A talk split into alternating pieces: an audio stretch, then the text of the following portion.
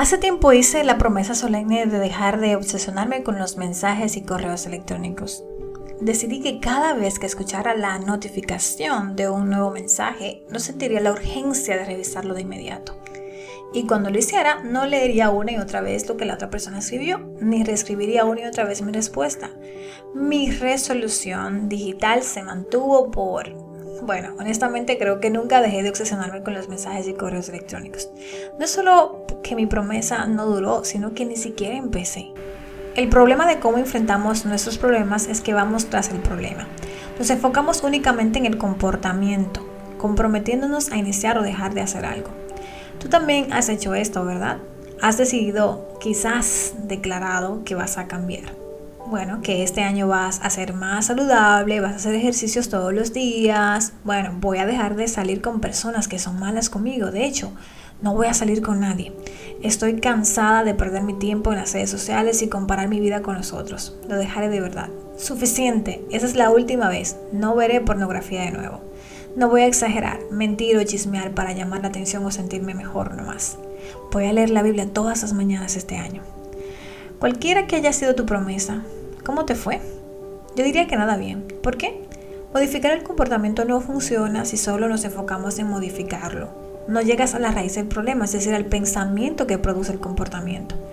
Para ser más específico, el problema radica en la ruta neural que conduce el comportamiento. Imaginemos que odias un árbol feo de tu patio y quieres deshacerte de él. Por fin decides hacerte cargo del problema. Así que vas al patio con un hacha, tomas una rama fea, la cortas, sonríes y regresas al interior de tu casa cantando triunfantemente. Eh, bueno, algo de que todo lo que hago es para ganar o muerde el polvo. El siguiente día te sorprendes al ver que el árbol aún está allí fuerte. Casi puedes jurar que sonríe burlándose de ti. Lo sé, la analogía es absurda. Nunca intentarías matar a un árbol con solo quitar una rama, pues esta obviamente no es el problema. El problema es el árbol. De hecho, las raíces son las culpables. Si no las remueves cuando cortes el árbol, puede volver a crecer. Bueno, si decidimos voy a dejar de gritarles a mis hijos o voy a dejar de aislarme, vivir solitariamente o voy a hacer ejercicio todos los días, solo estamos cortando una rama. Ignoramos el verdadero problema de la mentira que hemos creído y del bache mental en que hemos caído. Atacamos solo los síntomas y no la fuente. Pensar que podemos cambiar un comportamiento con solo removerlo es absurdo. El comportamiento no es el problema, sino la ruta neural que me lleva a actuar así.